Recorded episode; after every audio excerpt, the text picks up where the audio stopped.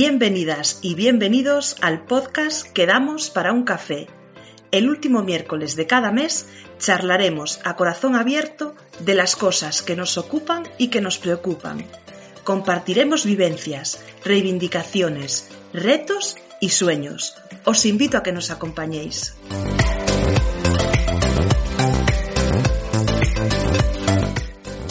Damos para un café con Adriana. En vida, e grazas por compartir este ratito conmigo. Para Garimo e deferencia a Adriana, este episodio vai ser en galego. Intentarei subtitularlo en castelán e subilo a redes sociais, pero non prometo nada que xa sabedes que son especialista en meterme en xardíns e despois ter complicacións. Pero bueno, intentarei, no? Desde logo farei todo o posible. Adriana é psicóloga clínica, especializada en educación sexual, terapia, discapacidade violencia contra as mulleres e empoderamento. Non sei se esta presentación pintes que te representa.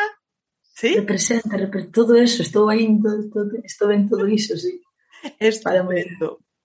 Que vamos a centrarnos nun tema delicado, o que me propuxo Adriana e que eu, eh, a pesar de non ter moito coñecemento no tema, eh, pareceume moi interesante para compartir con todos vós que é como restaurar a saúde sexual dunha muller que foi agredida sexualmente.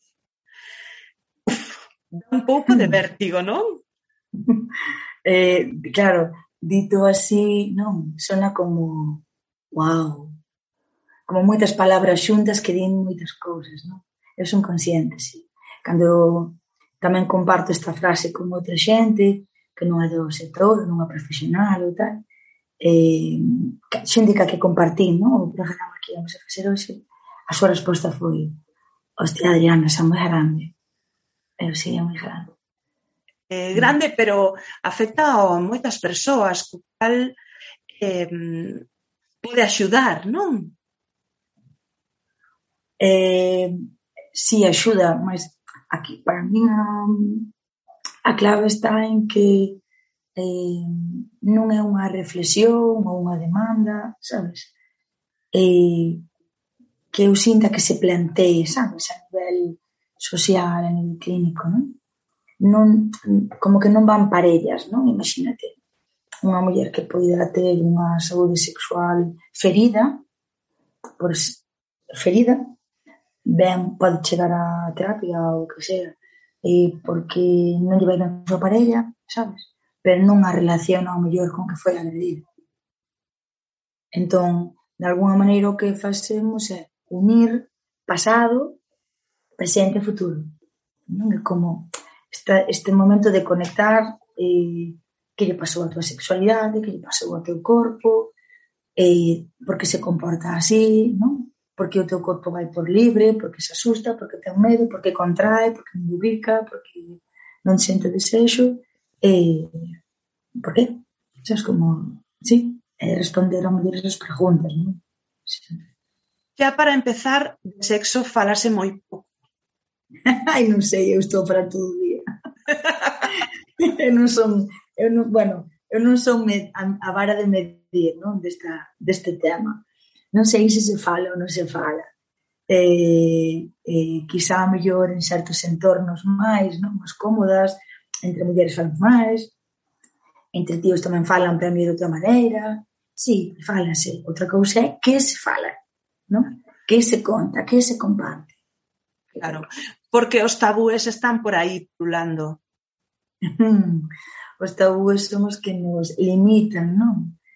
Eh, de feito, se eu digo eh, saúde se, eh, a, como restaurar a vida sexual de unha muller que foi vida, xa partes de que Eh, do principio de que, de que non hai prazer, non? ou hai pouco, entón, ou, ou non hai todo o que debería, entón hai dor, hai dor, hai ansiedade, non? Entonces, si eh, é un tabú en sí que ti fales de prazer a lado da agresión. Uh -huh. Vale. Eh, aí hai moitísimos tabús que non quita xa, vamos, abre moitos, abre moitos temas, non? Como o propio de si, vamos, si houve mulleras incluso que no momento de seren agredidas puderon sentir placer sexual, non? Ou, ou se queren orgasmo. Entón, claro que é moi conflictivo, moi tabú, porque desto non, non convén falar porque vai parello a vergoña, non? A vergoña do teu sí. propio corpo, non? De que pasou, que non pasou. Sí. sí. Porque foi por libre, así. Sí, aí está. Como o meu corpo pode reaccionar así? Si eu estaba cajando en medo, non? ou se eu só quería que me rematara. Vale, pois todo eso eh, é importante eh, falalo para normalizar tamén non? Con as medidas que ten o corpo de safarse de unha eh, situación tan agresiva, tan violenta, non? contra a nosa supervivencia. Sí. Para preparar o guión deste podcast, eh, intentei poñerme na pel dunha muller agredida.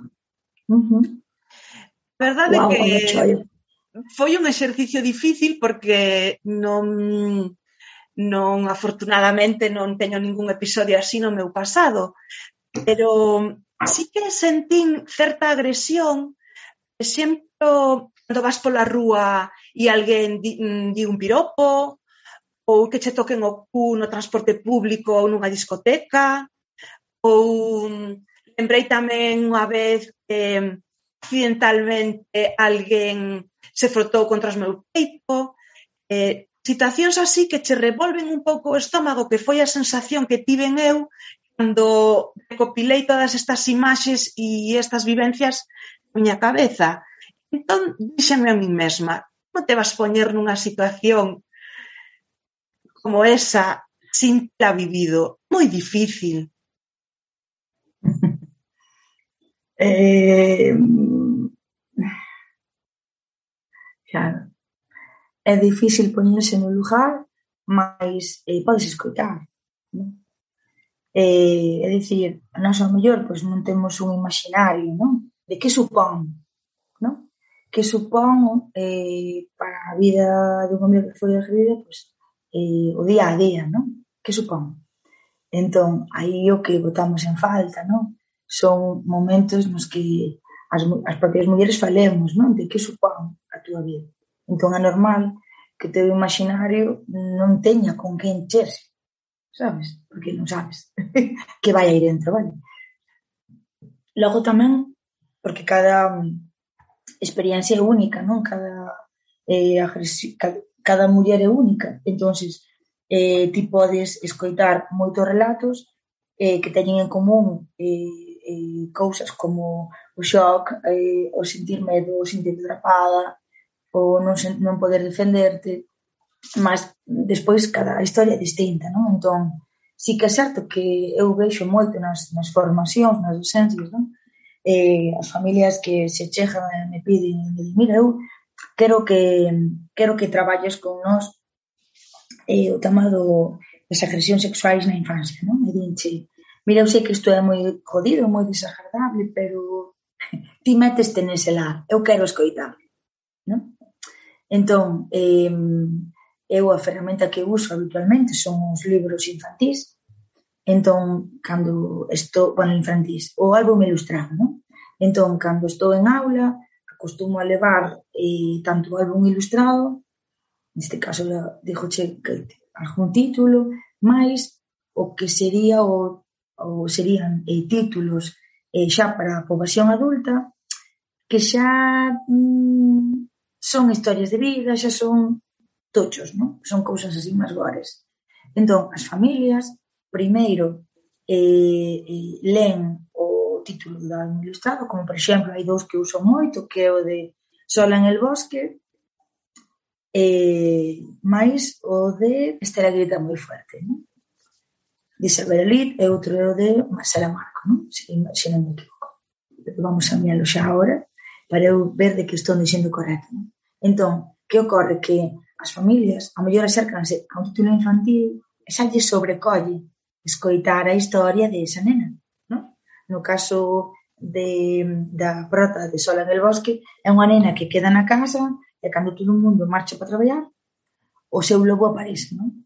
a xente se atrapada, e lastima, e non di en ningún momento que lle fai, pero sí que percibes e conectas con malestar físico. Non? E pois, ora, a verdade é que eh, me temo aquí, senón eu lanzaba, enseñaba as, as ilustracións porque son boísimas.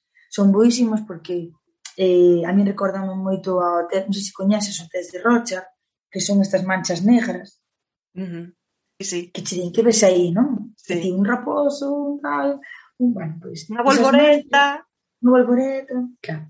Pois pues esa, esa ferramenta, que é unha técnica proxectiva para evaluar o trauma, eh, neste libro, eh, uso moito, porque as primeiras páxinas son en, blanco, son en negro. Hai manchas rojas eh, e, e negro. entonces cando a xente lee ese libro, eh, es, ese impacto non do negro eh, chamalle moita atención. E logo, cando o libro, bueno, o libro, a historia vai resolvendo, entran o resto das cores, non? O seu roxo, o sea, perdón, o laranxa, o azul, o verde. Entón, eh, isto que diste, non? De poñerse na pel, a mí axuda no primeiro os propios, os propios libros que hai, non? Para que? Para acercarte non tanto a que pasou, sino como estabas. Que é o máis difícil ás veces de conectar, non? de como está o corpo cando ti eres a bebida. E despois o, o outro de Estela Grita moi fuerte, que o promoveu a Fundación Rana, a Fundación eh, de Menorca, esta entidade, eh, o libro é buísimo, este libro é buísimo, porque tamén se ensina quen che vai a quen é máis... Isto é na infancia, vale? Se non ser acredita durante a infancia, ollo, non eh, de adulta, non? E entón diche, non? E desmonte, pois mira, quen che vai a lastimar é alguén moi próximo a ti. E, é un familiar. Ese familiar vai ser un home. E vai a ser o contexto, o escenario, e vai a ser de total seguridade, vai a ser a casa. Entón, claro, ti isto contas yo calquera, e entran en pánico, porque non lle entra na cabeza, non? Que iso poida suceder min pasoume, eh, gravei un episodio cunha, unha psicóloga especializada en infancia e adolescencia, con Laura Camazón, e falamos uh -huh. nun momento dado dos abusos sexuais a menores. Eu ah. quedei impactada, non fun capaz de reaccionar e a verdade é que era, era un tema moi interesante. Así que eh, conecto co que diste eh, que eh, quedas totalmente bloqueado, non es capaz de reaccionar, non? Mm. Claro, porque a xente, no momento no que te lle dis, o sea, eu, nos preguntamos, non? As emisións Eh, quen pensas que é a persoa que lastima? Onde pensas que pasa? Isto sai de estadísticas, non? Das denuncias, non é que non é que isto o, o, o nos confabulemos, non? No, Pero desgraciadamente no momento, non, real. Non, non, no. entón, no momento no que e confrontas a, o que as persoas pensan co que é a realidade, sí que entran en pánico porque automáticamente eu como podo impedir isto? Como podo impedir? Primeiro. Segundo, o sea, que está pasando diante dos, da, está pasando diante dos meus morros, eu non podo nin identificar, nin impedir, nin protexer. Entón, sí que hai moitas familias que lles custa moito eh, ese escenario. Logo tamén porque ao fin meteche unha tesitura moi potente como adulta eh, que é a de posicionarte no momento no que si sí sabes non? non é, vale, podo, protexe, podo impedilo? Eu creo que non que non podemos non é que é moi, moi difícil que nós impidamos non? que os menores nos ajudan ou vivan que no caso de que sí que podes traballarte como reaccionar no caso de que te cho rebelen prepararte prepararte no sentido do imaginario eh? vale? De, para que? Para que ti de verdade teñas currada a credibilidade. Sí? Xa non é, eh, quedarte solo con a miña filla vil querer, o meu fillo, senón eu desto sei algo porque lín algo, é o que me está contando a miña filla casi co que eu podo, poden ler, non? Entón, además diso, eh, está o digo, tomar decisión porque recordo unha, unha formación que fixéramos para FOAMPAS e, e recordo esa resposta non dunha das alumnas de ostras, e si que me agradía meu irmán, por exemplo. A persoa ou as persoas máis te teñen que protexer sí. na vida. Ese é meu home. Non vale un veciño, un tío, un primo, non. Elas iban aos exemplos máis cercanos, non? E se eu descubro que en quen está ferindo é, es, poñían ese exemplo, non? eh, parella, irmán. O pai, pai xa como que, sí, o, o, pai, o teu pai, o teu home, o teu irmán. Non? E claro, iso xera unha, un malestar moi grande, porque ao fin é eh, decidir de que lado te vas a poñer. Non? No momento de que todo isto pasa, entón, ao fío do que ti comentabas, non? Diste, eu puxeme, eu tentei de poñerme no majar. Ostras, pois, ole ti, sabes? Que polo menos eh, intentas imaginar que supón. Né? Eh, para quen ao mellor non teña ferramentas, eu diría, lede, lede a escoitade a quen quere contarlo. Non? Pero moita e, xente entón, xa, xa, perdón, que te interrumpín, moita xente xa non quere escoitar. Por exemplo, sigo moito a James Rhodes, que é un músico sí. que, que foi agredido de neno, E, e a día de hoxe que é un adulto, podríamos dicir un adulto funcional, no? que esa palabra parece que, que comprende moitas cousas, sigue sufrindo moito por aquela agresión de pequeno e loitou para que se regulara e se legislara para proteger o menor e continuamente é atacado e acosado por esta circunstancia, cando realmente el foi unha vítima. Non sei se te recoñeces ou se esa palabra é axeitada, pero é a que se me ocorre. Entón, mm. ti és vítima dunha persoa cercana que te influe no resto de toda a túa vida e aínda tes que aguantar que a xente se meta contigo. A ver, o, ves, o libro de instrumental que publicou James Rhodes eh, eu, a mí sirvome moito, eu usei no moito, non? porque el osou escribir eh, que é o que pasaba, non? Entón, hai, sí que hai moita xente que, que decide lelo, de feito é un top de ventas, non? Eh, pero eso non quita que a xente, a xente que lle incomode que as cousas se conten. É dicir, cada vez que unha persoa de nós contamos que foi o que vivimos, eh, destapas de alguma maneira, non? Unha eh, falsa protección á infancia, destapas unha suposta familia segura, eh, destapas as políticas que pode haber ou non para proteger a infancia e a adolescencia nestas situacións. Entón, claro, estás dicindo, mira, isto non funciona. Vale, isto non funciona. É máis, estás ponendo en... Estás, como digo, em, posicionándote a respecto de que eso non está ben. É dicir, todo o que ten que ver as agresións sexuais, hasta agora chamadas abuso ou agresión, dependía na, na antiga norma, eh, era tam, un tema moi da casa, non? moi da túa familia, moi da túa vida. Entón, no momento no que ti faz público, sacudes a alfombra, e enseñas, non, mira, que isto foi o que pasou, sabes? E, evidentemente, iso non interesa, te estás desmontando o sistema violento. Te estás sacándolle poder a quen eh, se lle cruzou pola cabeza, sabes, que era unha boa idea a non? De rapaz ou de adolescente. Entón, toda esta xente que se dedica a acosar nas redes, a acosar públicamente, a violentarche, o que para min é a policía de xénero, non? É dicir, personas que o que fan é garantir que todo siga calado, todo siga tapado.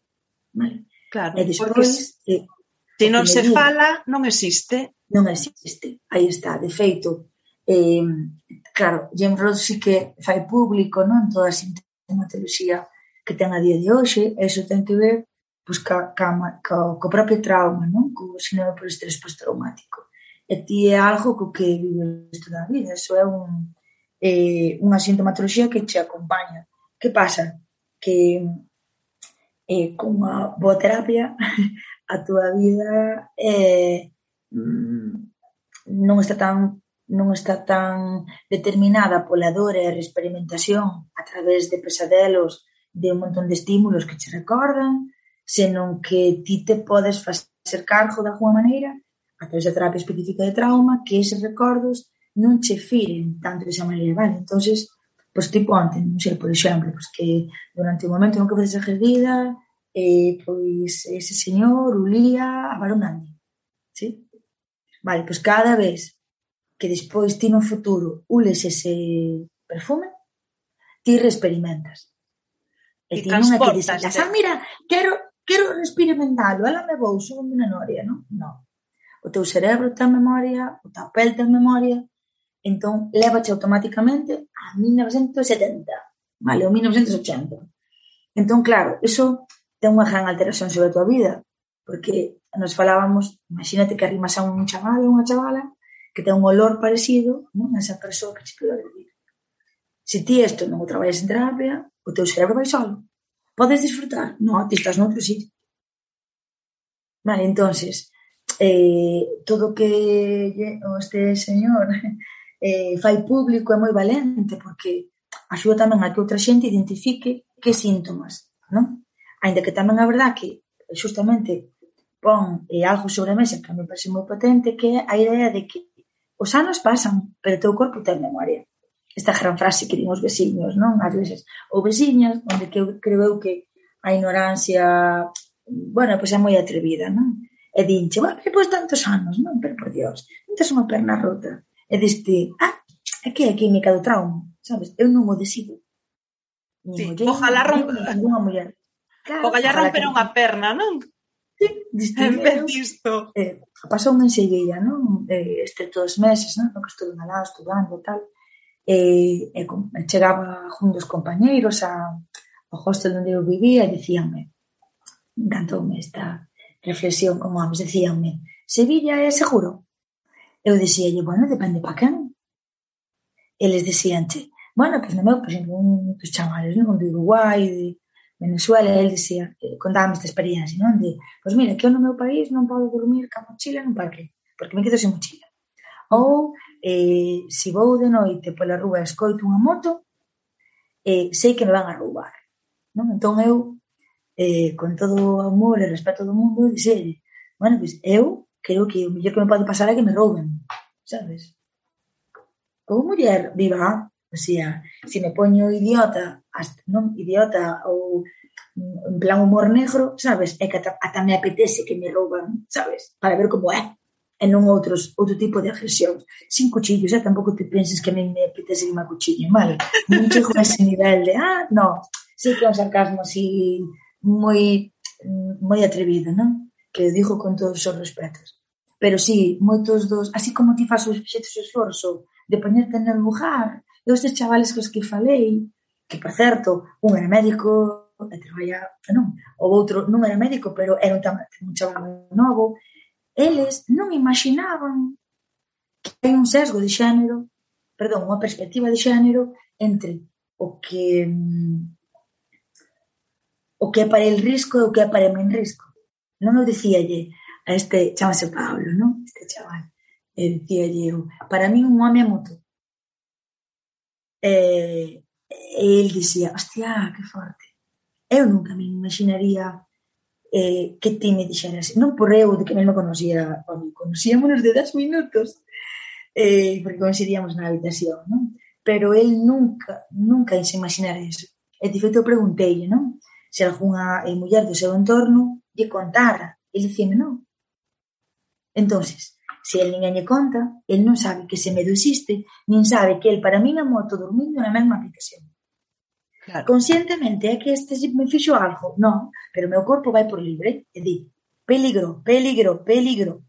Sí? Entón, eh, sí, nós necesitamos que xente como Jane Rose ou outra, outra xente sí que nomee especificamente que che pasa. Para que? Para facer tamén a pedagogía do trauma. Tamén no trauma sexual. entonces sí que axuda, que o resto pode, o resto pode ser misa, pode que incomodar o público, a ao o ointe non é a que se enrabecha porque ti o desmontas. O ointe é aquela que che di, en serio, eu igual. Mira, ahora que o dis, vale, é que eu vou por tal sitio, eh, vexo a un señor cunha jafa eh, posta aquí no nariz, vale, e revento. Xa me jode o día. Vale, entonces sí, sí que sí que é importante. Entón, importante, creo eu tamén, saber onde gastas, onde pola enerxía, sabes? Sen a xente que, que, está, que non é capaz de gestionar unha vida como a túa, ou se polo foco en outros como ti, ou outras como a ti. Sí. Que podes axudar. Eu xa, eu xa, xa, xa digo que eu me apoño xente como a mina. Como a e ademais, a min, no outro non, porque aí me muero na ignorancia supina, ou mellor dito, na necidade supina, eu aí moriría. Ademais, el fixe outra cousa importante, que moitas veces cando se fala das agresións sexuais, pensase en nenas, adolescentes, mulleres, anciás, nunca se pensa nun home, incluso ataca a súa virilidade. E el, ah. penso que aí eh, fixe un favor a moitos homes probablemente se identifiquen nas súas palabras, non? Pidan incluso eh, poñer unha solución ou ir a terapia mellor por primeira vez na súa vida. Wow, eso é tocar un gran tabú, non? Que primeiro o tabú de que só nos pasa a nenas, mulleres ou adolescentes, e non é certo. A prevalencia é moito maior en mulleres, é certo, porque ao fin e ao cabo aquí estamos falando de unha maneira de un problema que teñen os homens que exercen sobre outras, bueno, cando, se, cando é de menores, eh, aí vemos, eh, rapaces e rapaces, cando somos xa adultas, aí a prevalencia é mulleres, vale? Uh -huh. Máis alta. Pero sí, axuda sobre todo a que as familias poñan o foco en, o teu neno tamén. Non penses que el vai a, a safar, sabes?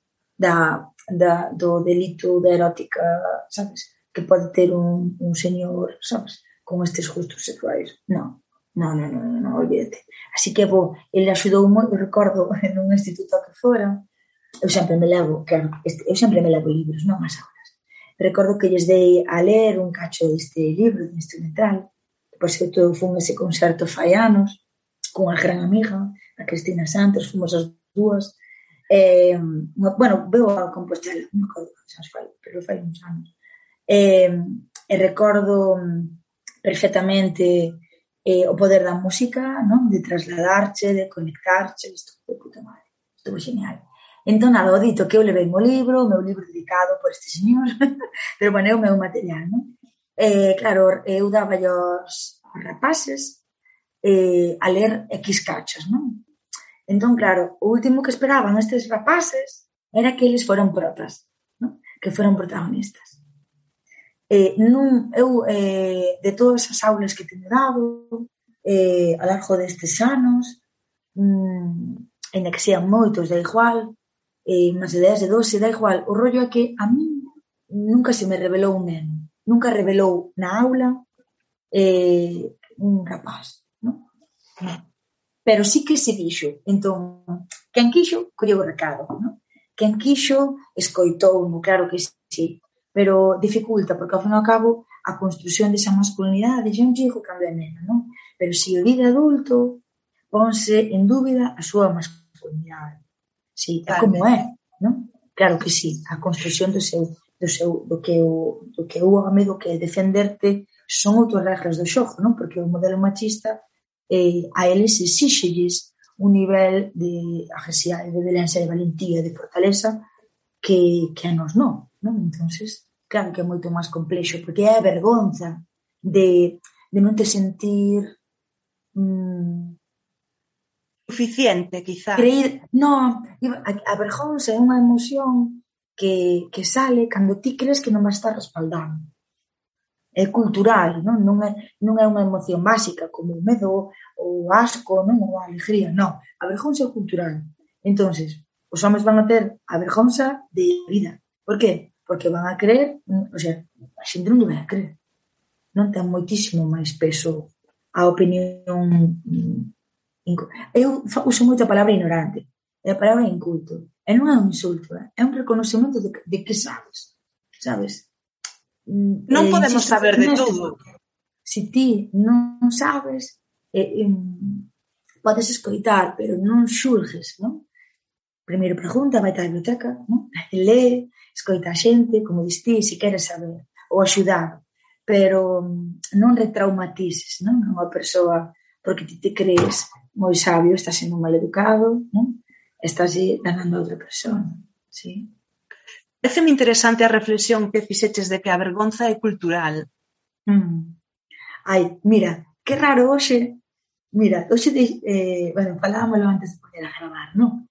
sen cascos, sen móvil diante e sen libros. Estou super desnuda ante ti, super espida. Eh, máis que o boli este roxo, eh, malo, malo eh, folio, polo menos, non? É un té, que non un café, pero un té. Pero si sí espida, porque ahora sacaríache o libro, vale, que eh, teño na outra casa, entón non, pero o libro de eh, El universo das emociones, non? Onde te explica como funcionan as emocións unha das cousas máis importantes en, en terapia, non? A terapia sexual, en este caso coas mulleres, consiste en traballar sobre todo a vergonza, a culpa e o asco. É un libro que ten como unha constelación de emocións e van unidas? No, hai dous. Hai un que é o das constelacións. Sí. En, ah, espera, entón estou confundindo con el mundo de las emociones. Pode ser, eh? É que é un, lin que trae sí. eso como... Hai un desconstelación, hai un que puxo buscar a ver, bueno, que falan. Vale. Pura curiosidade e por si alguén que nos este escoitando eh, sí, está interesado. Pero vos quero el mundo de las emociones. Espera. Que sí. é moi interesante. Sí, mira, el mundo das emociones é o, o, que, o, a, a, é o libro que eu quería que é o de Mireia Simorrel, vale? Esta eh, chamase El mundo das emociones descubrir, comprender, aceptar, cambiar. Que, por certo, xa vai na segunda edición. A referencia que eu fago é a este libro. O outro que distí, o del universo das emociones, que tamén é moi bo, este xa é moito máis complexo no sentido da identificación das emocións. Ajá. Sí. Este está, está agotado, eh, fai moi... Sí, xa está, xa estou, xa estou vendo, sí, no. Este é o de Vizquerra, non. Eu referíame ao outro, o da Mireia.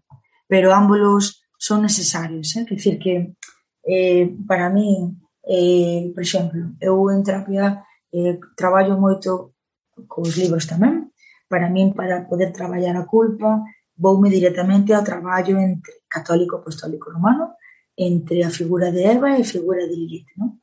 Ás veces dijo, non me ti de quen es filla, non? De Eva ou de Lilith? E dinche, espera, que? De que me falas?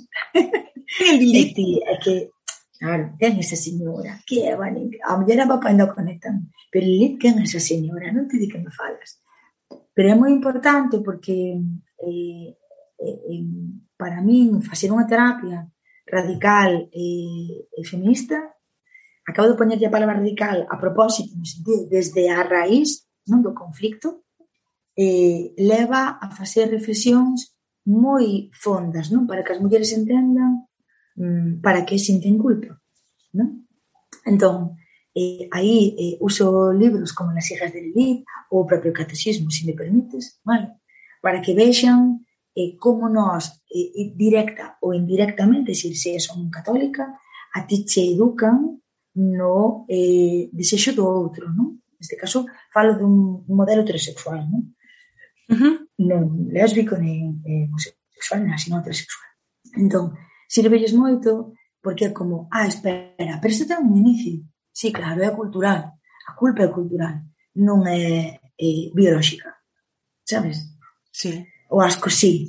O asco sí que é biolóxico, é super adaptativo. É dicir, é unha maneira que nós temos de rexeitar cousas, non? Entón, o asco en sexualidade, está super vinculado ás accións. Por qué? Porque ti podes desarrollar asco ao corpo teu, ao corpo de outra persona, a estar desnuda, a que che vexen desnuda, a que che toquen, sabes? É dicir, a todo. En verdade, se ti ora estás poñendo así o pronuncido, non eres ti. Ostras, é, é algo moi grande, non? É sí, noxo, é que, sentir noxo. Que eu non ah. soporto a... que me toquen determinadas persoas. Entón, identifícome moito con, con esa sensación de asco, e que realmente dache noxo asco, repelús, sí, é moi lonxe de ti. E non falo de temas sexuais, eh? falo de temas sociais, relacionais con persoas. Sí. Iso é rexeite, e o noso corpo, en verdad, ten un poder sanador automático, sabes? Histórico, como raza, como seres humanos, como, sabes? O cerebro como tal já ten unha capacidade eh, automática para defender. Non? E vasco, o noxo, que non fajo máis que castelanizar a palabra, eh, o noxo é unha maneira que ti tes de rexeitar algo que non é bo para ti. Que pasa? Que se ti vivestes isto con 15 anos, ou, ou 7, ou, ou 17, e, eh, e logo sintes o mesmo noxo, con outra persona distinta e que queres con locura aos 30, ti dis, espera, que? Pero se eu este home ou esta muller lle quero con locura. É un amor bonito, non é un amor ferente, non? Como é posible que eu responda automáticamente con iso? Iso débese a que o noso cerebro eh, eh, debido á, á química do trauma, o que fai é eh, chamase disparadores de trauma, vale? Ante, ante ese xesto, neste caso, que te toquen, eh, activase solo, vale? E diche, peligro, peligro. Se te toca, vale pasar mal. Entón, por eso, en terapia o que se consigue é desactivar ese disparador, non? Dese trauma, neste caso sexual, para que ti percibas que a persoa, para que te dixilla o cerebro, mira, tranquila, tranquila, xa pasou, eso non é é verdad, naquela pasou, pero ahora non. non? Entón, eu estou, ora estou referindo a terapia específica de trauma, como a MDR, por exemplo, ou outras. Non? Pero o que buscan é, é calmar no teu cerebro, a través desta técnica neurolóxica, calmar e reeditar de alguma maneira eh, un dano que ti tuvestes e que naquel momento, sendo rapaz, pero sendo o que fora, non tiñas as ferramentas este, neurolóxicas conectivas suficientes co para enfrontalo. Vale? Non esquezamos que o cerebro ata os 26 anos non é maduro. En plan, ti alcanzas a maioría de idades desde 8, vale? pero o teu cerebro non é maduro ata os 26. Entón, non casa, non é coherente, sabes? Uh -huh. O que ti vives con que armas tes para defenderte.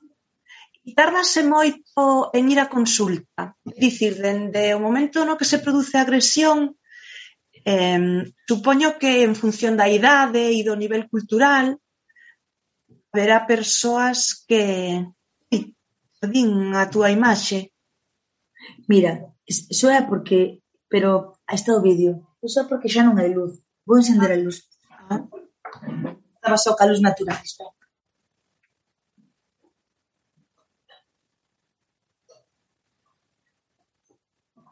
Ahora sí, ves?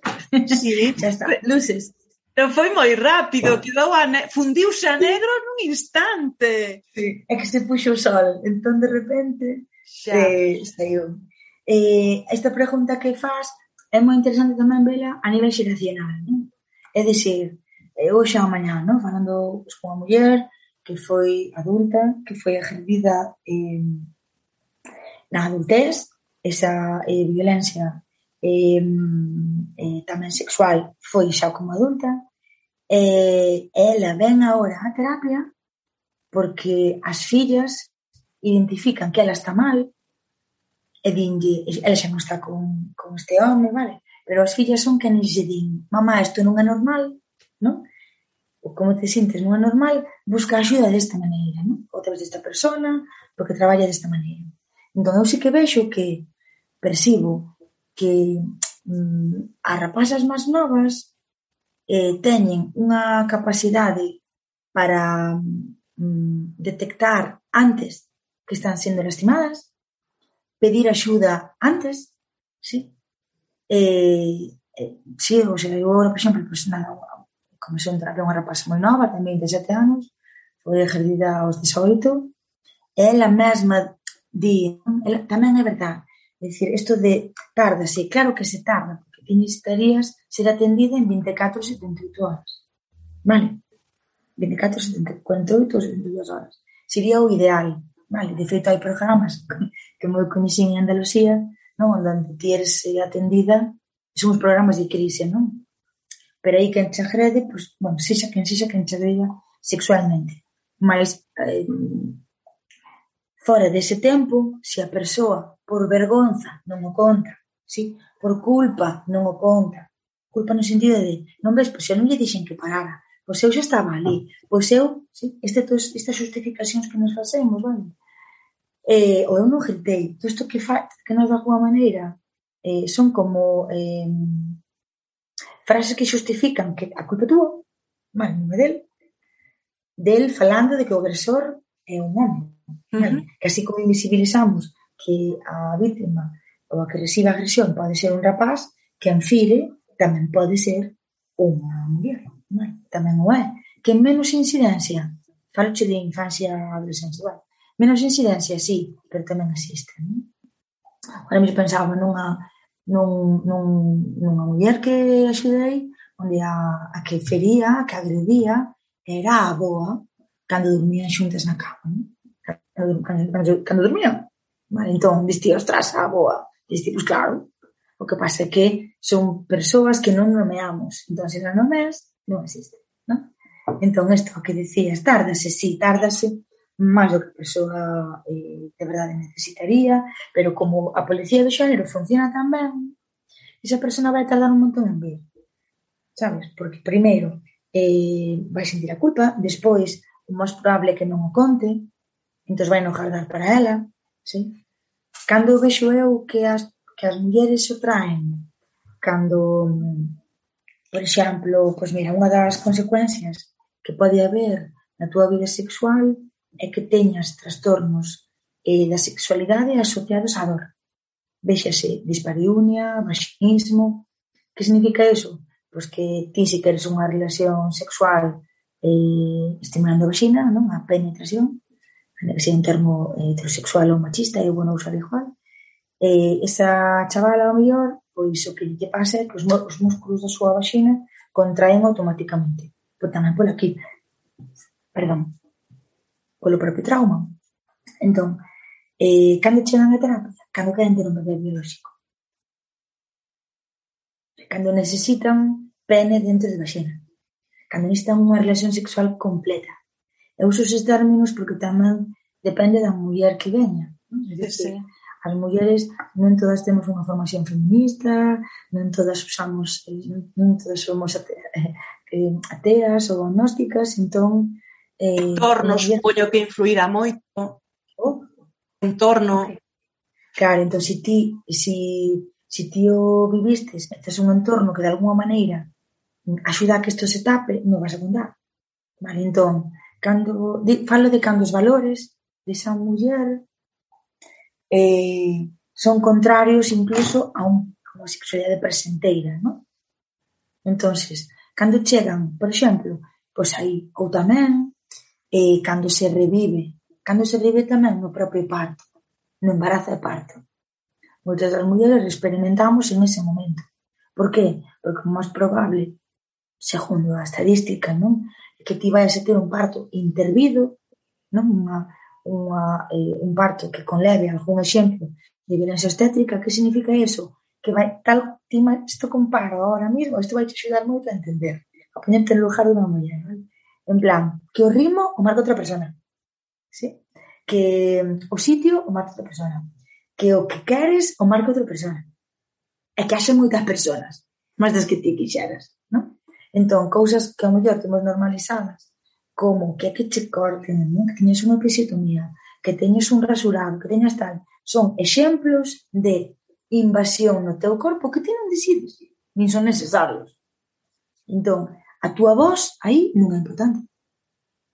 É secundaria. Entonces, eh, momentos onde as mulleres reviven e acoden despois de un parto intervido sí? E ao mellor teñen un, na, teñen un, parto, un embarazo, teñen un parto eh, eh, ferinte, traumático para elas, onde volven a ver embarazadas, non? E, eh, e, eh, ese segundo parto costalles muitísimo. E digo isto tamén porque a violencia obstétrica é unha maneira de violencia sexual tamén. Vivir a ou non ti, de máis nova, unha violencia sexual onde a túa figura agresora foron familiares. Aquí é un profesional, unha profesional, entre aspas, a que te está agredindo sexualmente. É porque digo sexualmente? Porque é o teu propio corpo. A maternidade forma parte da sexualidade. Vai, pero dicir eso en un mundo, en un estado supostamente laico, cando non é verdade, non? onde sí que hai un montón de intereses católico apostólico romanos, é moi osado e valente por a nosa parte, porque estamos dicindo, non? Mm. estamos sexualizando o corpo das mulleres en toda a regla. É así, vale? é así. Entón, cando chegan, cando hai algo que necesitan, que ten que ver co seu corpo, que non vai adiante. Ou, por exemplo, que nunha está nunha parella, e esa, pois, ten unha parella, ou sea, un home ou unha muller, e esa outra persoa ten un desexo sexual superior a ela. E di, eu non quero estar, eu non teño desexo Non? Entón, menen todas a partir desa patoloxía de outra persona, non? O mellor, ou ao contrario, por un desexo sexual desaforado, non? Porque é unha maneira tamén que ten o corpo de aliviar o, o trauma. entonces claro, mm, tardan, sí, claro que tardan. Logo, se me permites, xa, agora, quedándome con esta, eh, esta chica que empezou a eh, nova, eh, en terapia, ademais, eh, ela, eu preguntei, non? Se ela fora a anteriores psicólogas e dixeme que non. Entón preguntei por que non?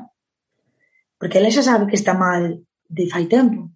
Ela ten as consecuencias desa agresión sexual sobre ela eh, son pesadelos, son períodos ansiales moi fortes, son autolesións, arranca pelo, sin sí, os ollos, sí, que pena que...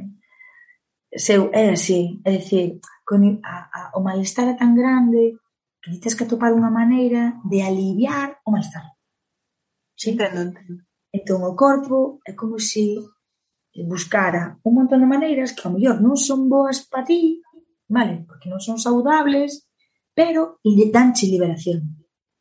Sí? Sea pegarte atracóns de comida, eh, ter eh, un montón de paredes sexuais, eh, ter un montón de sexo, eh, Arte. roubar, eh, o que sea, todo un exceso. Mm. Vale? Comer moitísimo, traballar moitísimo. É como que o nivel de vida, non? o nivel de actividade diaria ten que ser moi grande para que para non pensar. Para eu non me acordar, para eu, para eu non estar comigo. Vale? Sí, sí, sí. Por que? Porque estar comigo é che moi desagradable. Por, por que? Porque o cerebro vai solo e despiden, se ti non tes un traballo feito de terapia sobre trauma, é seguido todos os días, entón é estar un, é, é un estar atrapado seguido, non? Eh, entón, esta chavala, eu cando lle pregunto, vale, por que ti non vas a terapia antes? E ela di, a mí me dá confianza. Eu, as persoas que conoxo hasta agora, non me dan confianza. Eu non me quero expoñer a estar con unha persona que non conoce de nada, eh, diante dela, bueno, xa co o tema da máscara moito máis desagradable, eh, porque me vou sentir violentada. É verdad? Entón, por iso eu lle preguntaba, vale, moi ben, entón, para que comigo? No? Porque, a ver, eu son unha profesional máis, non? Como é? Entón, ela insiste na, na que tamén que che quería trasladar hoxe, en que calquera eh, restauración eh, calquera, eh, sí, calquera restauración como a muller pida, se de vida sexual ou de outro aspecto da súa vida que non fora de vida, conleva para min un factor clave que é o calor, non? O calor. Como ti me dixías ao principio, non? Dixíasme, Ryan, eu que quero, ante todo, que estés cómoda, que estés a gusto comigo, sei que estés super sensible. Entón, este clima sí, de, de confianza, de confianza, de tranquilidade, de caloriña, de proximidade é básico. Por que? Porque unha muller non vai a confiar. Vai a ter eh, un nivel de alerta moi alto Entonces, se nós como profesionais nos mantemos distantes, usamos para, como ti me decías, non? non, te, non te escondes, nos... Que me pensar moito isto. Nos, eh, ai, como era? Tecnicismos. Aí están os tecnicismos, sino que falas con palabras normales, sabes?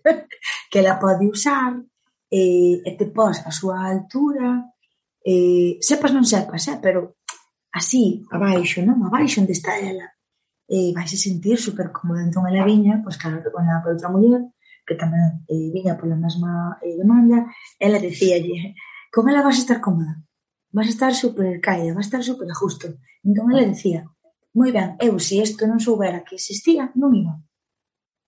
Claro, entonces, o motivo de que tardemos tamén é porque os propios recursos mm, mm, eh, eh, pecan, necesitan estar máis especializados para saber exactamente, como distí, como é o cerebro desa muller e tamén eh, que sea cálido, non só que estea especializado. Pois non está moito moi ben nos nosos sillos, sabes? Detrás da mesa, en un contexto clínico, coa tua vaca. Pero todo eso separa a muller da súa vida, do, do que necesita, da comunidade para, para soltar. Que ao fin e ao cabo é usar esta parte do corpo, non? A jorxa para conectar eh, xenitais, estómago, jorxa, boca, non? E acabar parindo a dor, non? Eu uso moito ese término en terapia. O de, o de que veñen e vimos para parir a dor. Eh, pero con amor e con calor, non así forceps, sabes, episiotomías. Non, ten que ser en un, un entorno agradable. Isto é básico, para mí é super importante decirlo en todos os sitios aos que podo ir ou se me pongo un micro diante eh, porque infravaloramos o modelo da tensión, sabes? Infra, infravaloramos o calor, sabes? Infravaloramos. E me encanta eh, o, o termo este de calore tan propio noso do galego, non? Que é difícil, eu son paciente de psicólogo, de psicóloga maiormente, e casi, eu digo sempre que é casi como ter unha relación, non? E non, non casas ou non convives primeira persoa coa que saes, non? Vas como un proceso e vas un pouco buscando e chega un momento que dis, pois parece que sí, que con esta persoa sinto ese caloriño, ese, esa confianza, eu vou intentar. Non é fácil. E, eh, outro obstáculo que eu observo tamén é que servicio público. Mm. Moita xente o millor quere, pero non ten posibilidades. Non basta. De cartos. Efectivamente. Hm. Ese é un límite... Eh, un momento, estou apuntando aquí unha cousa, se me permites, eh? antes de saltar esta outra. Eh,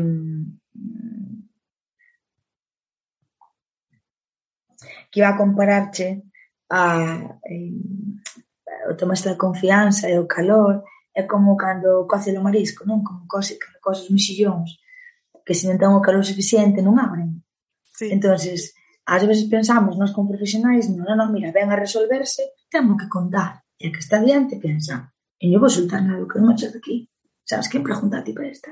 E acabouse. Entón, si justamente trasladar esta metáfora, porque se se dan as condicións, o marisco abre só, o corpo abre só, e o corazonzinho abre só. En relación ao que me dixo o público, sí. A nivel galego, eh, claro, nós temos o programa non? xenérico de violencia o que está establecido, o que está establecido entre o COPCA, o Colexio de Psicología, máis a Xunta, que é específico para atender a mulleres vítimas de violencia de género e agresores, pero logo a Xunta tamén ten comuñado e co Fundación Meninos un programa específico e nomea o así de momento para eh, intervir sobre o abuso sexual. E aí é de balde, vale? E, non costa dinheiro. Que pasa? que así como antes me dicías que James Rhodes fala de cousas que non interesan, eh, ti tamén ves un pouco pouco publicitado os recursos públicos que si, bueno, público publicitado, sinto a cacofonía, eh, eh, a pouca difusión, a escasa difusión mm, dos recursos, sabes? Porque eu creo que no momento no que ti difundas e a xente o colla, non vai a chegar. Entón, tampouco é moi próximo, non?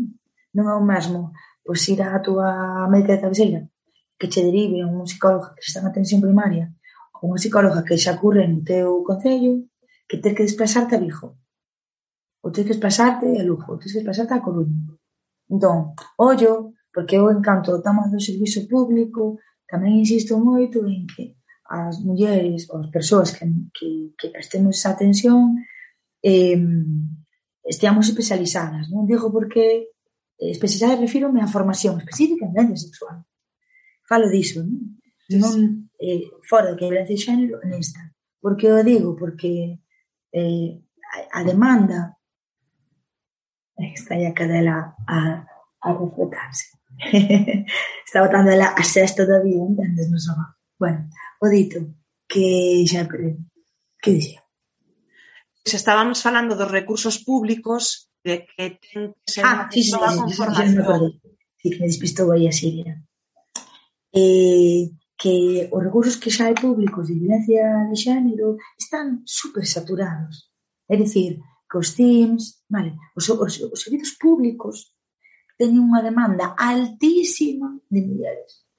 Vale? Entonces, eu entendo tamén que estas mulleres que traballan xa nos sectores públicos non hai marxe para elas especializárense en moito máis. Por que? Porque elas son as dos CIMs, por exemplo, que servizo público, as, as de primeiro contacto, non? As de primeira recollida, bueno, primeira depende, eh? aí pode ser a policía, pode ser tal, pero bueno, a primeira atención a mellor é esa. Entón, eu teño eh, compañeros que traballan nos CIMs, e o que máis se, se trasladan é, non dou, atendo a 50 mulleres, atendo a 60 mulleres. Uf, iso é imposible entonces acaban sendo eh, eh, as, estas compañeras acaban traballando moito en módense de, de, de bombeiras, non? E módense incendio, medio, tú, tú, tú, todos os días. Entón, sigue sendo moi necesario que nós podamos ter nos teams moitas máis traballadoras. Non son suficientes. Non son suficientes. Eso primeiro, e segundo, o pro, os propios eh, programas eh, específicos de sexual, como usted che no meu, sí que ten eh, a, a bueno, era moi atrevido decir este un alto, vale, que non é hai unha tacha en contra da Fundación Meniños e moito menos, pero sí eh, ver de ata que punto o modelo de intervención non?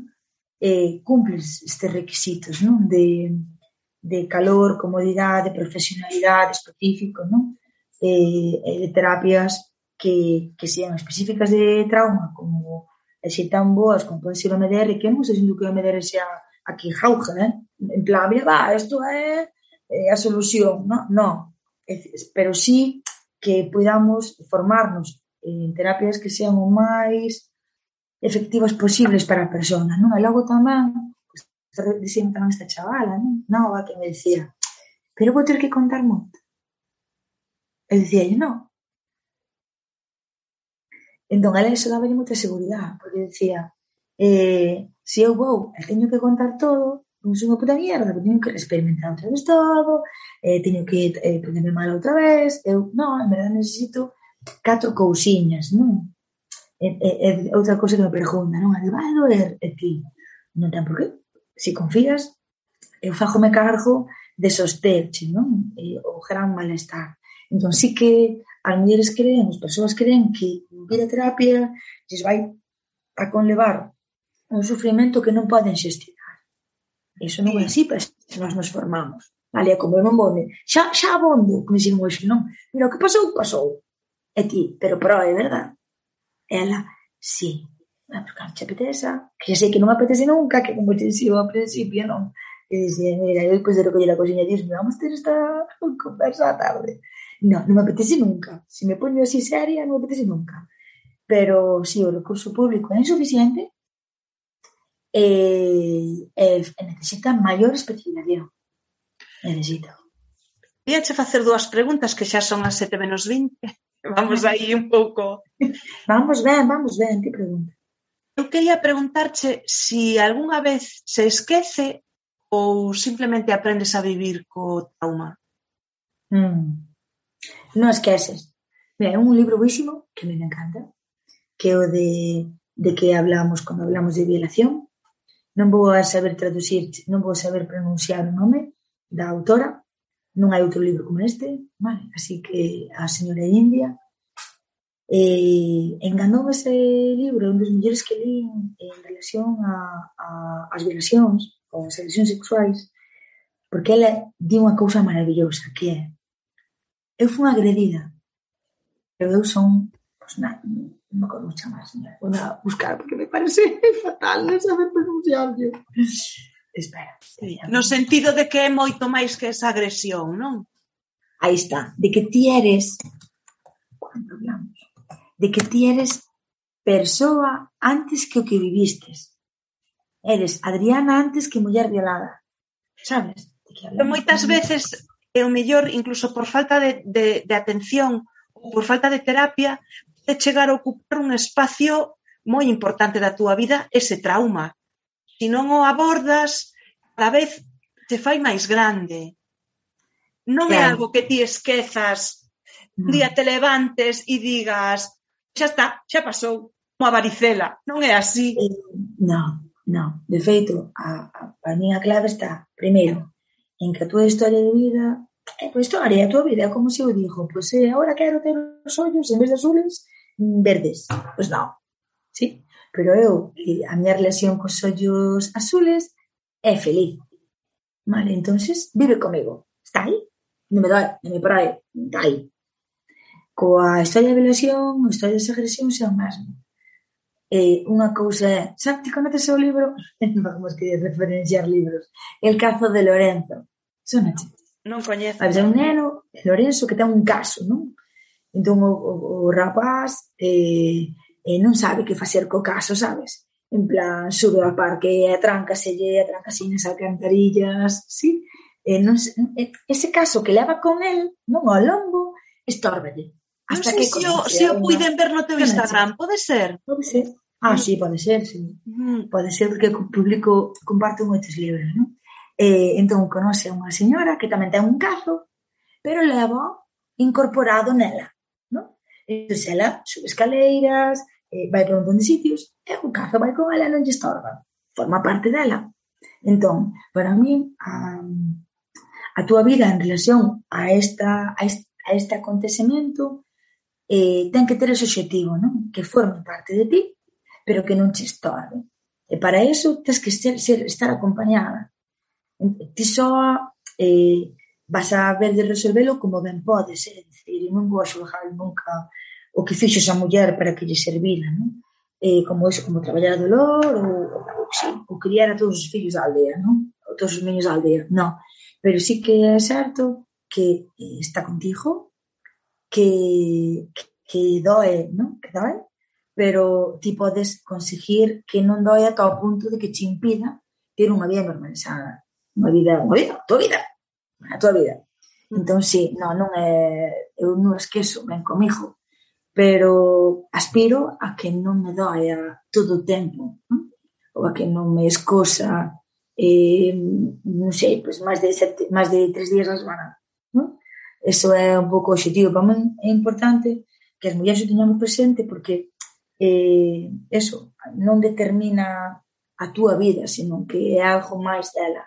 E con isto non estou sacando de peso, eh? ao contrario.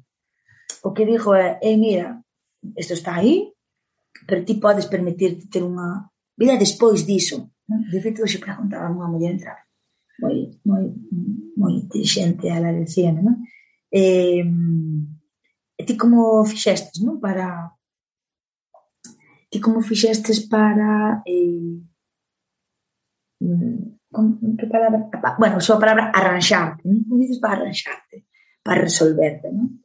E, e claro, esa reflexión eu tampouco me fajo moi a como para um, pararme eu a pensar que ferramentas usei para pero sí que reconoxo que unha das principais foi ler, ler. E dos 13, desde os 13 anos leo moitísimo sobre violencia e sexualidade.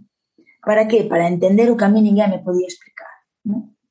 Que eu pudera ser agredida durante tantos anos por unha figura que a mí me cuidaba, que me guardaba, ou que era familiar, para mí era inconcebible, era unha menina, era pasa. Eu penso mellor en outra pasa e digo, hostia, pero eu que me pedía, non?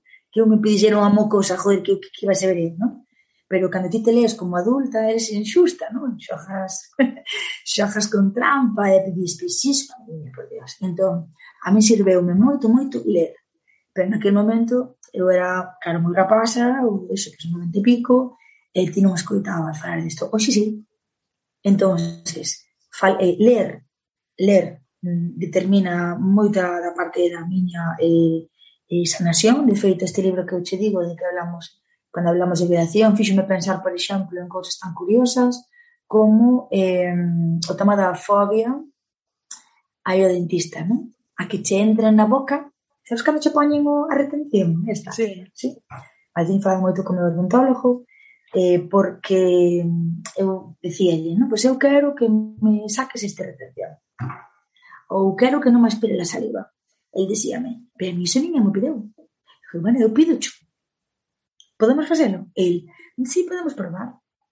Pero el na vida se, se lle ocurriría que eso tiña que ver coa miña clínica do trauma, non? O, meu, trauma. o meu corpo dixera, aquí non vai entrar na miña boca ninguén, sin os meus mm, límites, sin os meus quereres, sin os meus desixares, non? Que en día da boca di calquera outro, pois non sei, cando ves o xinecólogo ou a xinecóloga, que pasa matrona, non? Calquera outra eh, Situación. entrada na tua... Sí, Como? Espera, que? Calquera situación, non? Sí, aí está, calquera situación. Entón, ler axuda un montón e logo eh, dicíame tamén as miñas compañeiras, non de de as de Sevilla, non? Decíame, pero ti como te enterastes, non? Desta formación en Sevilla. Como é posible que te viñeras aquí, non? A formar especificamente en violencia sexual na universidade Sí. Entón, eu dicía, eu desde que acabei a carreira, levo buscando en Google Sí, sempre as mesmas palabras, que é formación en violencia sexual. Formación en violencia sexual.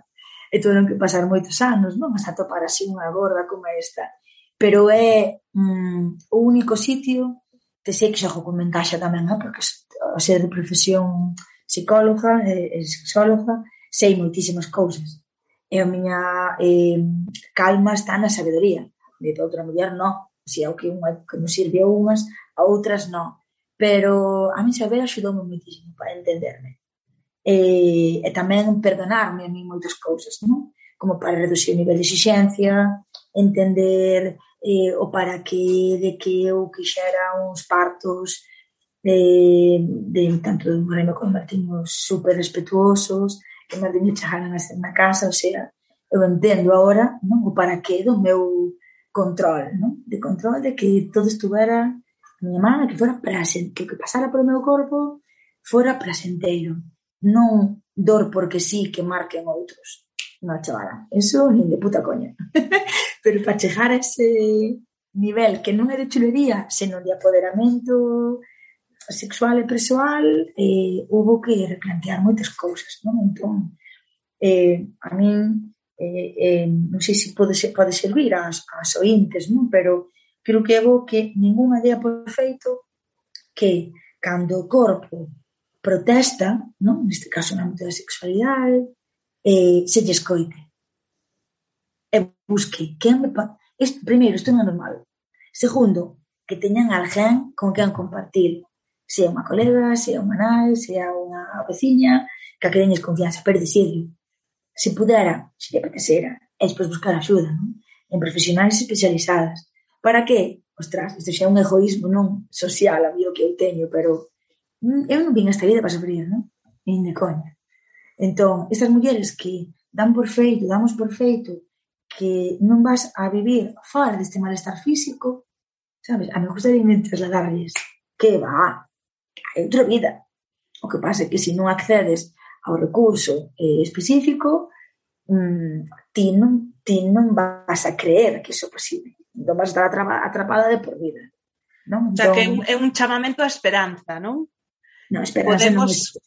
Esperanza, iso é... Sí, todo, sí. Bueno, Podemos convivir co caso, non? A sororidade, non? É dicir, esperanza, sí, claro, a esperanza non é unha palabra que use moi aí a cotín, pero ti usa e sí, sí, esperanza, sí, é luz, non? É a idea de sí, sí, de luz, de mira, despois desto pode haber outra vida. Se ti a a curras, non? Fácil non vai a ser, pero pero sí, eu sí que a mellor estou, dedícome moito a sementar esta idea de non deas por non te, non te contentes, non te conformes, esa é a palabra que buscaba, non te conformes coa vida que ti tes, non? Eh, non te conformes con ela, non? Pode ser mellor, pide, non? Pide e busca sí, eu creo que é super importante.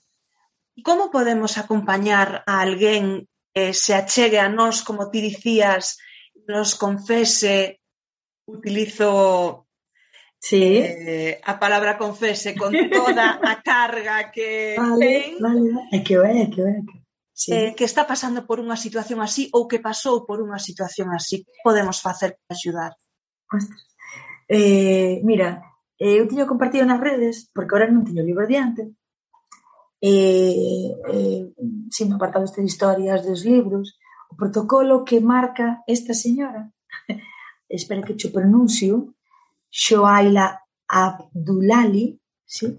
Ali, o libro de que falamos cando falamos de evasión, pon un protocolo boísimo, non? de que facer cando eh, a ti che contan. E o primeiro é, ti non eres a prota, que non se ocurra poñerte en modo drama queen, sí, e que teña que ser a muller a que che sosteña a ti. Eso parece impresionante, sí, o protocolo é buísimo. Vou dicir cousas que pon, que non me acordo de todas, vale? Pero cousas como eso, creer sí ou sí o que che din, non poñer en duda o que ela che pode estar eh, contando, escoitar e preguntar que necesita. Porque o que neste sabe vela non sabes ti non. Vale? Sí, sí. Entón, que debilidade... Sí, que nestas ti. A mí le dixe, pois nisto que me escoites, vai, me escoites. Vale. Ou nisto que me axudes a buscar a que cousa. Tamén depende do momento no que a persoa cho conte, non? Porque a esa, esa persoa acaba de ser agredida, eh, non é o mesmo que, mira, conte, que eu vivín isto fai aquí anos. Non? É distinto porque a, a, a angustia que che vai a trasladar vai a ser moi grande, non? Entón, eu creo que xa solo con que nós seamos capaces de poñer cara ao que, non? entre cara póker e cara cálida de hostia, estáme contando isto, vale, veña, estáme impresionando, pero eu estou aquí. Mira, reconozco que isto mm, é unha pasada, pero estou disposta a escoitarche. É grande, é grandísimo, pero para ti ten que ser máis, escoito. Sabes? Mm, pero sí. eu meto esta parte do humor de que non teña que facer xa animación unha propia persona que te conta, pero porque eu escoito, eu sí que percibo moito isto, sabes? Eu, isto de que mm, tamén entre profesionais, eh? que a mellor non son especializados, tal, no momento no que escoitamos a revelación, ai, quedan como con en shock. Sí. Pasa tamén nas aulas, e pasa tamén. Así que sí. Eu, eu propoño vos que busquedes este, este protocolo. Un pouco de empatía. Que tamén o compartes. Empatía, sí, hai, aquí hai que jardar o estómago. Aí é, é, unha, é algo moi difícil. É como se, se, se ti conta un fillo, non? unha filla. É soster o malestar que tes ti, porque vas ter un montón de malestar, escoitar, crer e preguntar que necesita. Pode se te pones no lugar da outra, igual che dá un igual che dá un igual che dá unha volta ao sentido, eh, non é o que tens que practicar en ese momento porque ao so millor, despois. Claro, a mí despois xa practicar ese momento, en ese momento é eh, moi ben. Estou aquí, non, non me desmayei, moi ben, mm, tal. E se non és capaz, bueno, non és capaz, tamén podes conocer a eh, outra persoa, non? En plan, estou moi forte, pódeme, pero eu Mm, busco que nos axude. Está. Pode ser, estáse me ocurrindo agora, que ti teñas algún problema de índole sexual, nas relacións sexuais, aínda que sexan con persoas coas que tes unha relación afectiva, non sexas consciente de que levas un trauma contigo. Non falo mellor dunha agresión que supoño que a lembrarías, dunha agresión como tal, sino de algún trauma que te acompañe que te dificulte, porque temos distinguir de problemas físicos como o que ti falabas antes do, do vaxinismo ou así, pero tamén moitas veces é a mente a que nos limita ou nos pode xerar un malestar neses momentos de intimidade. Sí, eh, de feito do que estás falando é da propia incapacidade para conectarte co presente. E can, eso é pura eh, pura desconexión cerebro-corpo, cerebro-prazer, cerebro-justo, non? Entón, disme ti, pode ser que que ti teñas aí eh, un trauma que non identificas non como trauma. Eh, totalmente, totalmente, escuché un sí rotundísimo. Por que? Porque a xente espera trauma a modo de perna rota, sí? non trauma, en, bueno, trauma, trauma, a palabra trauma significa ferida, ferida, ferida no teu cerebro, non? ferida emocional non é máis que, sabedes, pasa que a xente tamén conecta con, imagínate, vítimas de guerra, rollo así super gore, non? Que tamén o é, pero se ti tuvestes unha experiencia na cal a, a túa eh, supervivencia foi tida en xogo, ollo, desde o cerebro dunha meniña ou adolescente, aí dáse un, un conflito no teu cerebro. Non? Entón, pode darse isto completamente. De feito, eu estou xeando agora a unha eh, muller que ven a terapia porque quere ter un fillo, bueno, un fillo, unha filla biolóxica e non hai bebé, non? Entón eu digo, lle, mire, eu non fajo bebés. o meu objetivo en terapia non pode ser que haxa bebé. Entón, no momento no que rastrexamos un pouquiño con a súa historia de vida, eh, damos con cousas como que, como a historia de, de todas, o sea, de maior parte das mulleres, non? que a maior parte das relacións que tuvo coa súa parella son violacións. É un contexto de parella superadolescente. Que significa eso? Pois, e insisto tamén na, no estereotipo da palabra violación, vale, porque a xente imagina así. Veu alogore, non? Veu, desgarrou unha jarrona polo cuello, hai sangue, sabes? A xente imagina ese cousa así. Un descoñecido nun parque claro, solitario. Non. Entón, ese non é o escenario.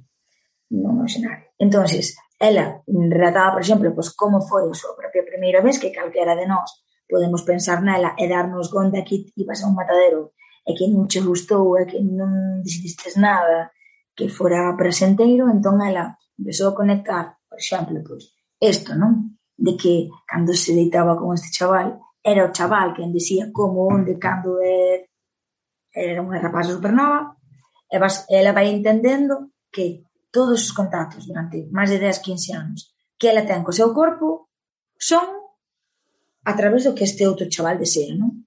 Entonces, incluso chega a ter, evidentemente, pois, eh, evidentemente, evidentemente, non, chega a quedarse embarazada dese, deste tipo de, de relacións. E ollo, meteche outra cousa máis, eh, que é un término que non estamos acostumadas a escoitar, que é a violencia sexual reproductiva. É dicir, cando ti te vas a editar con outra persoa, neste caso con un home, unha muller un home, e el se nega a usar un preservativo. Uh -huh. sí. E ti de isto quedas embarazada. Neste caso, esta muller aborto, foi un aborto natural despois de ese encontro sexual que non foi consentido, daquela é unha violación. Ollo, eh, na túa casa, na túa cama, con quen ti queres, sí? que isto é algo como moi difícil de digerir. Entón, toda esta relectura da túa sexualidade eh, é moi difícil, porque ele decíame, má, pero, o sea, ahora vexo super fácil, ahora entendo perfectamente porque eu non teño bebé. Como vai bebé? Se outra relación que teño meu corpo é desagradabilísima. Ainda que ahora nesta última época fora guai, non, antes non. Entón, pode ser todo isto que dis totalmente. O que pasa é que, eh, eh, insisto, moitas das mulleres non conectan eh, mm, disprazer sexual con eu fun lastimada de alguna maneira. Sí? Está super vinculada. Porque habitualmente eso é cando tienes unha rapaza, non cando eres adulta. Sabes? entonces se, xa, se só puderan facer esa, esa conexión, xa xa é um, o super éxito, non? De que conecten unha cousa ca outra. Xa. Non sei se contestei así a pregunta. Xa. Sí, sí, sí, perfectamente. O que pasa que agora estou, como boa persoa ansiosa que son, estou pendiente do reloxo. E no, son olvídate, as sete. Olvídate, son as sete, Rubina. Facemos isto, mira, espera. Aquí está. Ai, mira que puntual. Vale. Voy a chivar aquí a chica esta, ¿sí? Pero nada, rematamos, ¿eh? Sí, un momento.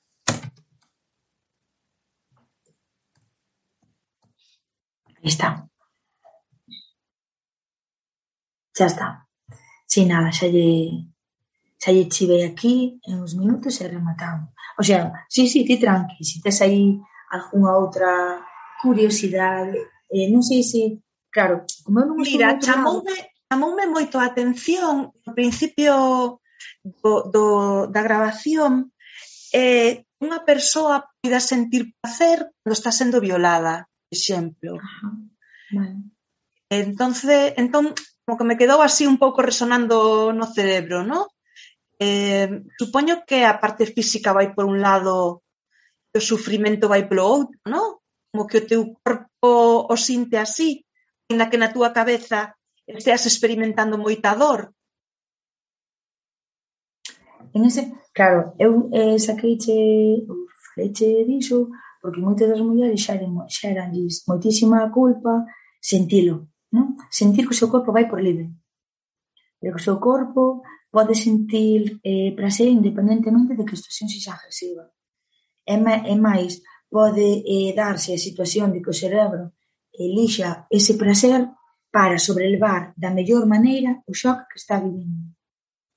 Que pasa? Que as mulleres conectan con, conectamos con prazer durante a agresión, culpa culpa e vergoña. Sí? En plan, eu espero, eu imagino que teño que sei, pues, estar gritando, sí? ou espatalexando, ou, ou, ou sí, calquera situación na que ti te defendes físicamente, non? Pero eso non é así. É dicir, o noso cerebro eh, eh, ten varias maneiras de defenderse, eh, atacando, defendéndote ou a través da sumisión, o que, bueno, o que facer xa morta, non? Ou estou aquí, non me movo moito. Eh, porque o que fai o cerebro é evaluar o risco, claro, o que fai o noso cerebro é evaluar o risco en esa situación. Eh, de, de, de canto, sí, de canto dano ti podes chegar a sentir, non? Entonces, a maneira, o, o feito de que chegues incluso a sentir prazer en un momento como ese, que non despois, eh? senón aí, eh, ten que ver eh, con a maneira que o corpo usa para defenderse. Que pasa? Que atorpasado, ti estuvabilo ali e dis isto non ten sentido. A ver se é que eu, eh, ao mellor, o que, o que vamos, hasta isto a mí me produce placer eh, sexual, non? Hasta pode ser unha fantasía. Iso conecta xa con outro tema, que é eh, o propio imaginario social de como nós nos educan en que esa eh, na fantasía da propia violación né? que de, aí mira, aí non vou che nomear outro libro que é a teoría King Kong da Despentes e nese libro ela fala moito sobre sobre este sistema non de, de como as mulleres eh, que somos eh, educadas non en chegar a fantasear con que nos eh, violen non? nesa erótica do poder. Agora ben, iso é unha cousa, outra cousa é que ti na tua cabeza digas, ah, pues mira, isto, tal. Outra cousa é que te queres que che pase, sabes, en un contexto, non, non ten nada que ver. Pero insisto, é unha maneira que ten o cerebro de sobrelevar o mellor posible esa agresión. Non ten que ver nada con, co teu deseo, ten que ver con a estrategia de defensa do cerebro. Entón, de supervivencia. Aí está, esa é a palabra. É pura supervivencia. O que pasa é que nós Xulgámonos moito, machacámonos moito e, e non o leis así, sinteste unha porca. En plan, de que como pudeste sentir eso? Entón entra en marcha outra vez este rollo de filla de Eva, non? E ti co latigo, tu, tu, tu, tu, tu, tu, tu, tu. Entón, ollo tamén, porque se entra noutro tema, non? Tema máis grande, que ten que ver como ti construís a tua erótica, eh, cando ti fostes agredida sexualmente. Non? Entón, sí, é moi probable que ti podes construir unha erótica onde o que ti xite son cuestións eh, violentas ou agresivas, iso tamén hai que calmalo, non? Eh, desmontalo, e ver de, de que a, a, a um, bueno, que a tua práctica sexa máis san, quer dizer, non que estea ensellado anclada a esa experiencia tan eh, primaria non? en, en ti. Uh -huh. Non sei se che contestei así. Sí, sí, sí perfectamente. Sí. Mm, eh, cando finalizo os, as grabacións suelo facer un par de preguntas. Vale. Sí, quizá me parecen agora mesmo un pouco frívolas despois do tema tan profundo que tratamos, no, tan intenso. Nada, pero... pero bueno, vamos a ver se si rematamos cun sorriso. Eh, a pregunta é, mm, con quen tomarías un café? Mm. Un canto, Marianca.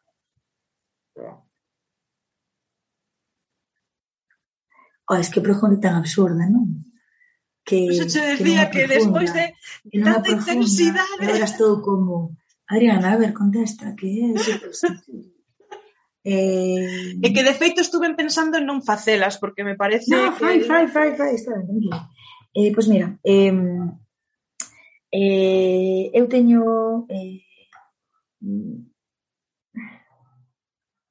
A primeira persoa que me saleu polo, pola cabeza eh, foi, eh, son estas persoas que escriben, non? E que contan a súa historia.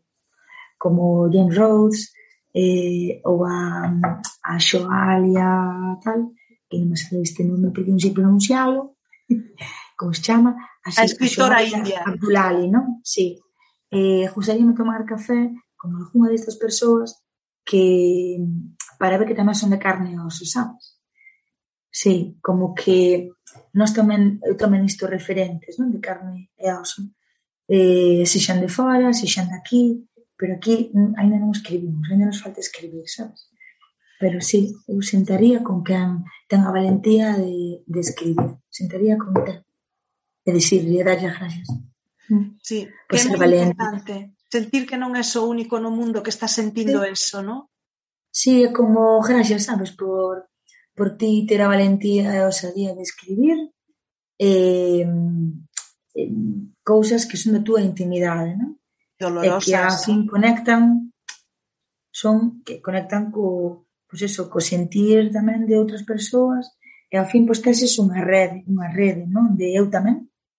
E a rede de ai que ben, pois ainda que sexa super desagradable, e non se apeteza nunca, pois é un lugar de encontro, non?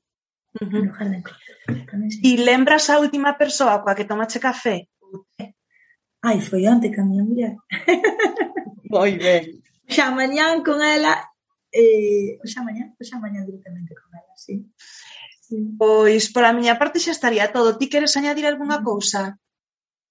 No, eh, bueno, mm, non sei, para min foi moi especial, sabes, que, que aceptaras eh, falaremos as dúas sobre isto, aínda cando sei que é así moi peliagudo, non? É moi impactante, pero creo que xa só lo poñen na rede, non? Modelo, fai que outras, eh, bueno, ointes se sintan identificadas e se non se sintan identificadas, polo menos que saiban que existe, non? Para o mellor reconocerse en este outra postura que te decías de e se me contan, cara poño? é dicir, a de humana, a de que esa persona te importa, non? Entón creo que que, que decidir gravar este podcast por túa parte e, e tirarse a túa curiosidade vai levar a que outras personas eh, escoiten sobre temas que, como di esa canle outra que me encanta, que di de, de, de non se habla, non? Eh, pois que nós tamén osemos falar daquilo que a outra xente non interesa pero a propio movimento feminista, as mulleres que de queremos facernos cargo do noso corpo, do noso prazer, das nossas lesións, pois sí que ou podamos, pois sí que isto non é delito, de falar non é delito. Non, No, contrario. No. Eh, dixen que pola miña parte estaría todo porque estou vendo ahora e me poño nerviosa, pero vamos, que estaría falando contigo horas e horas. Conseguiche estar a gusto? Dime. Conseguiche estar a gusto? Ah, oh, totalmente. Se non, diríache, mmm, parón, parón, cinco minutos. Bueno. Eh, pero si eu mm, habitualmente consigo un equilibrio, sabes, para estar eh, tranquilo. Sí. Non quita que haxa que sea vostea un outro ritmo, pero si sí, tente por tranquila, estou super a gusto. Sí. O, o, os mexillóns abrironse perfectamente, os berbechiños as ameixas, abriron, vamos, plácidamente contigo. Isto nos agradece, porque senón non sería agradable, sabes? Non, non estaría hoxe unha tarde que podía ter libre, eh, pois falando contigo. Así que agradezo muitísimo ese tacto que ti tens. Alegrome moito, moitísimas gracias a ti por riba de todo, vamos, por abrirte así, por explicarnos e por achegarnos un mundo que moitas veces non queremos ver. Claro. Ahí está. E, e nada, xa te libero, xa te deixo tranquila, poidas volver vale. os teus que faceres.